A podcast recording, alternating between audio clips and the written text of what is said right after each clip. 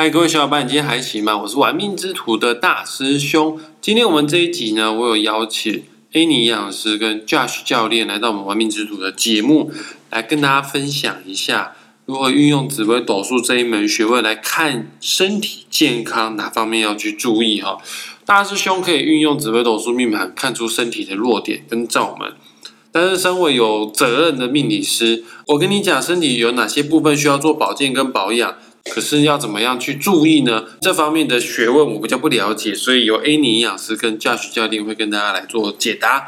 那我们先来欢迎一下 Annie 营养师跟 Josh 教练两位跟我们听众朋友问声好。Hello，大家好。各位听众朋友们，我们节目要进行下去之前，我强烈的建议大家，你要先打开你自己的紫微斗数命盘。呃，还没有下载，赶快去下载哈，有一个免费的 APP 排盘软体，叫做文墨天机。只要输入好你的出生年月日时，你就可以拥有自己的人生使用说明书，拥有自己的紫微斗数命盘的哈。那在紫微斗数的世界当中啊，跟我们身体健康最有关联性的宫位有两个，一个叫做命宫，另外一个宫位叫做极恶宫。那我们今天的主题要来探讨，只要你是命宫或者是极恶宫坐镇贪狼星这颗星的朋友们。在身体方面有哪方面需要特别去注意一下哈？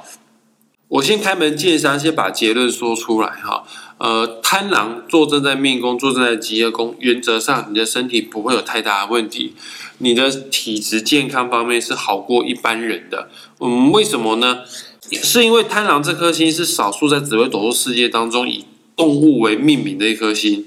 它天生啊带有动物的敏锐度啊，跟直觉度哈，有任何的风吹草动啊，它可以很快速的做觉察。哦，那在吉业宫在命宫，只要他的身体方面有稍微一点点不舒服的话，敏锐度极高的贪狼，他会很快速的及早发现。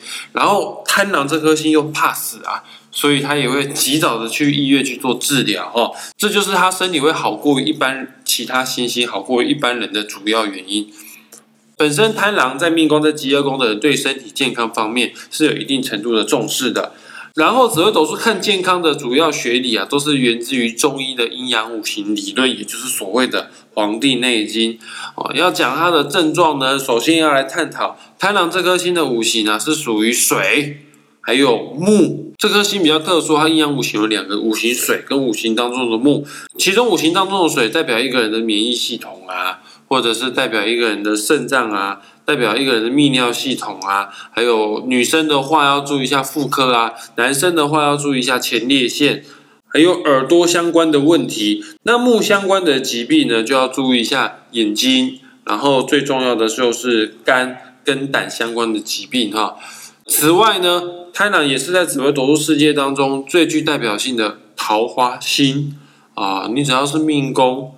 还有极业宫有贪婪的话，他可能会有桃花相关的疾病，也就是所谓的性病呢。而在古代呢，就是花柳病啊，这方面要需要的特别去小心。在实色性也要做这档事之前呢，还是要做好一定程度的安全措施哈。那我现在想请问一下，英尼营养师，关于性病这方面有食疗方面的建议吗？啊，假设这个。比如，比如说吃什么东西比较不容易会有性病，或者是已经有性病的，要吃什么可以改善这方面的情形呢？这部分我就不是那么的有经验去带个案了。不过蓝莓啊、覆盆莓啊、蔓越莓这一类莓果类的东西，可能有比较强的抗氧化、抗病毒的能力，或许可以在他们假设有一些被诊断有疾有性病问题的时候，可以用来保养的食材。那我想再问一下 a 妮营养师，因为贪狼的五行有两个，五行水跟五行当中的木，对应我们身体的器官呢，就是肾脏跟肝脏。那以五行的理论来说，水这个元素它是会生木的哈。那我想问一下，在病理当中，或者是在医学或者是营养学当中，这个肾脏跟肝脏它有什么样的关联性呢？是否肾脏不好的人就会影响到肝脏健康呢？嗯，这部分确实是有可能的，因为如果我们是从身体里面的毒素没有排出体外的话，那肝脏它确实工作量会很大。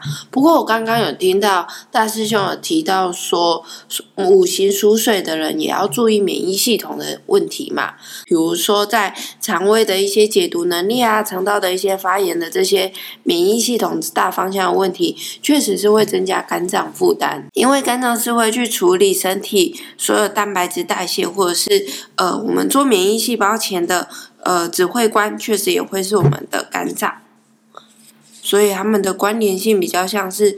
可能肾脏解毒能力不好的人，或者是本身身体就容易暴露在呃毒素含量高的情况下的话，像如果我们在工业区工作附近居住的人，就要注意生活空间里面的呃空气品质，不然的话，像是因为空气污染影响到的免疫问题，也有可能进一步增加这一类型的肝脏负担哦。讲到这个免疫系统，因为大师兄很有体验功，就是贪狼。啊，前一阵子哦，因为背部的问题啊，因为尾椎的问题啊，后面的腰部的问题啊，很不舒服，然后去医院做检查，目前还在等抽血报告啊。然后医生评估哦，有可能是僵直性脊椎炎，也就是周杰伦得过的那种病哈。然后我有问一下医生，僵直性脊椎炎到底是什么原因导致？他说跟免疫系统有极大的关联性哈。那我想问一下驾驶教练。那这样子的是否无法做剧烈的运动啊？假设真的有僵直性脊椎炎，但是我们人要活就要动啊。对于脊椎不好的人，要怎么样缓解啦？我自己手上也有一些学员，他们是僵直性脊椎炎的个案，那大部分他们都会反映着说，哎，今天状况哦，可能没有睡好，或是这几天比较劳累，然后他就会疼痛感或是那种紧绷感会特别强烈。那其实我觉得，好像最好的一个控制办法，还是要调整他的作息跟他的营养状况。平常在我们这边的训练，通常会做什么呢？其实我会特别强调啊，脊椎的伸展啊，然后搭配着呼吸。进阶的话，再做到脊椎的阻力训练。那前面谈到的脊椎伸展加呼吸，通常我会把脊椎分成几个楼层啊。以颈椎为代表的，会作为一楼；腰椎就是二楼。那胸椎可以分上胸椎和下胸椎，大概以肩胛骨的那个区域叫做上胸椎，肩胛骨以下到腰椎之间的区域叫做下胸椎。那下胸椎就会分为三楼，上胸椎就会作为四楼，到颈椎就做五楼。那可能会在呃不同的楼层的脊椎做主要的伸展，那然后搭配着呼吸的练习，基本上他们这样做完之后，就觉得相对的舒服许多，甚至有时候睡眠品质跟疲劳的恢复也都会增加。那有什么比较简单的，呃，用讲的方式，大家听得懂的方式，一些脊椎伸展运动推荐呢？大家可以上网搜寻，有一个类似瑜伽的动作，叫做猫驼式。驼是骆驼的驼，猫是猫咪的猫。对，猫是猫咪的猫。这这个一听就知道是猫咪的猫了。同样的动作啦，其实在网络上也有人讲猫牛式啊，或是猫犬式啊，都有听过。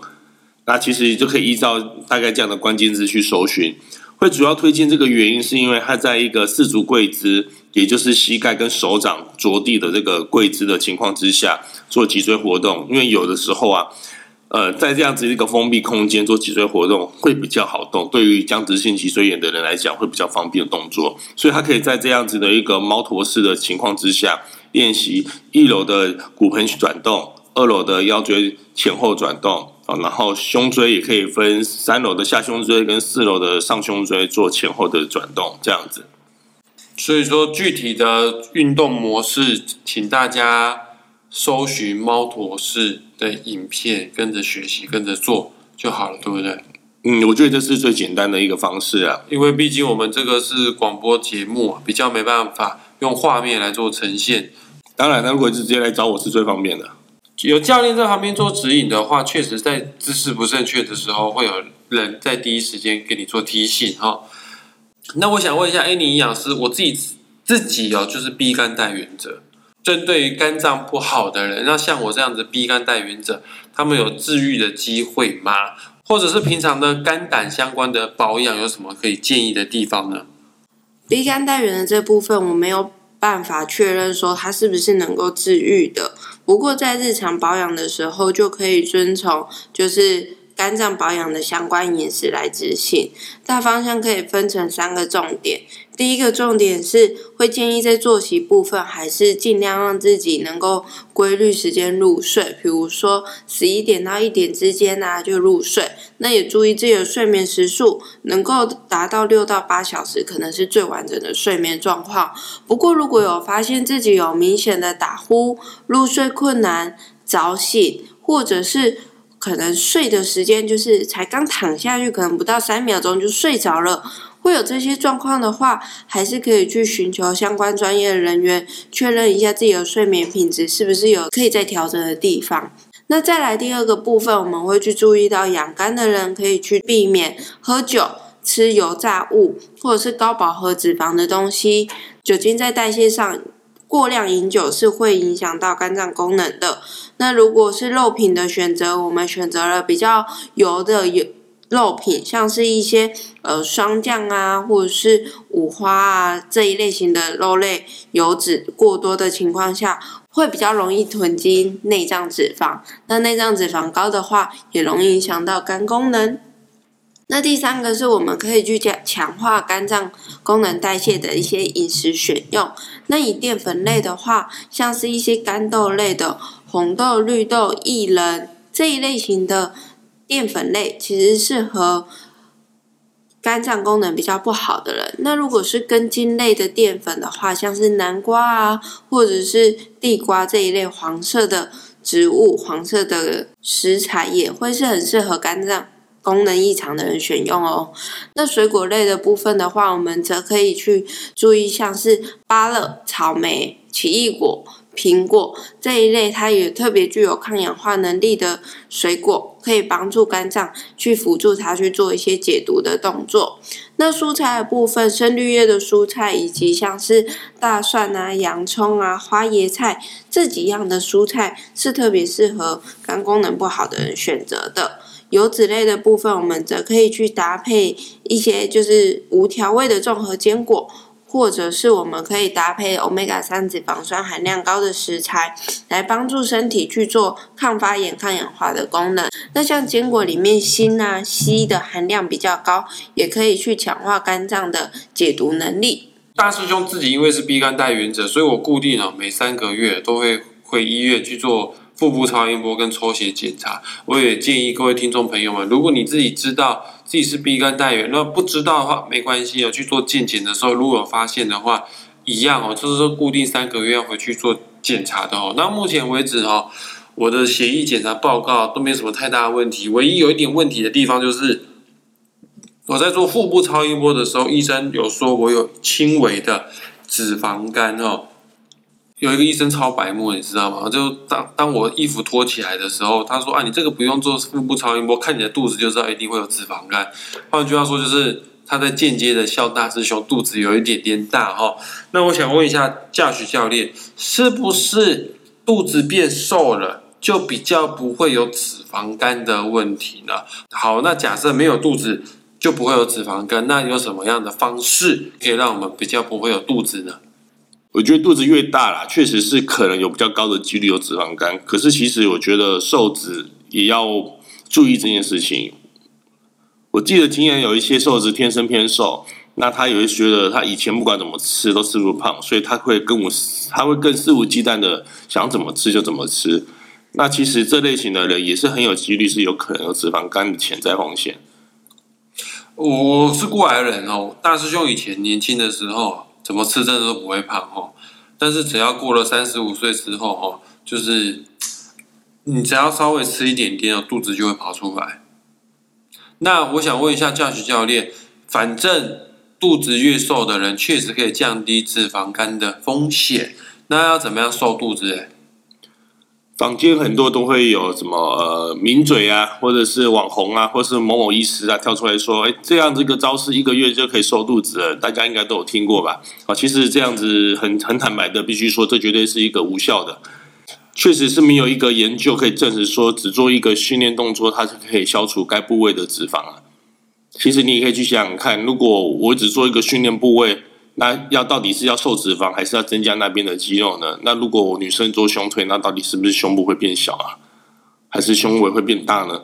好，这是一个思考的方向，可以推荐给大家。那另外就是说，至于要瘦内脏脂肪这件事情，当然会间接受到脂肪肝，所以我会觉得可以先以瘦内脏脂肪为主的角度去思考。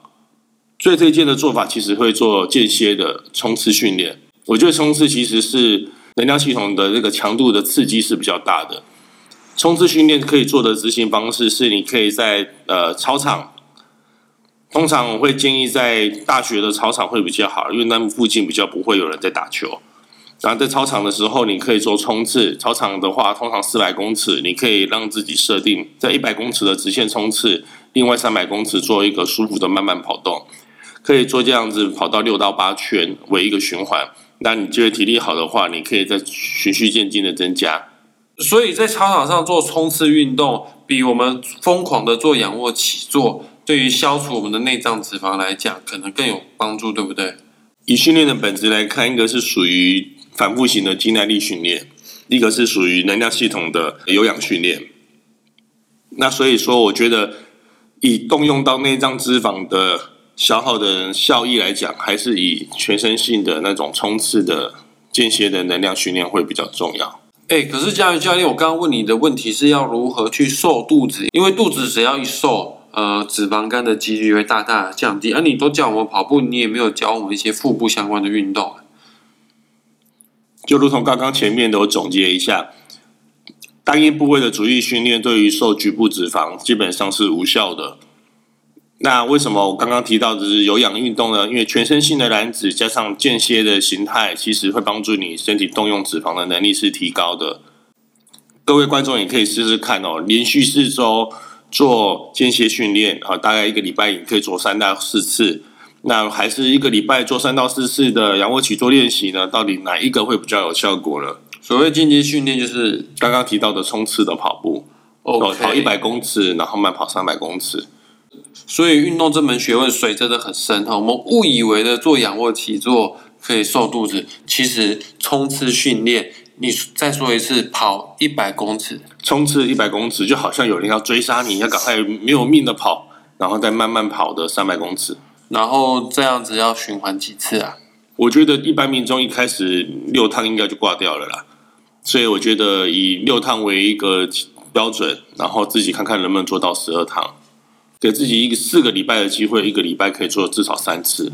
OK，各位听众朋友可以去尝试看看哦，给自己一个机会，四周的时间，你看看哪个训练可以让你肚子变比较小哦。有，另外再补充一下，通常这是属于一个比较高强度的练习哦，所以可以关注一下自己在这样子的一个有氧练习之后，会不会有不舒服的地方？如果有不舒服的地方，还是要寻找在地的复健师啊，或是治疗师之类的。好的，那我们今天节目就即将在这个地方画下句，也感谢两位专业人士教学教练跟 A 尼营养师来到我们玩命制作的节目，谢谢两位，谢谢大家，谢谢大家，那我们下一次再见，拜拜，拜拜拜。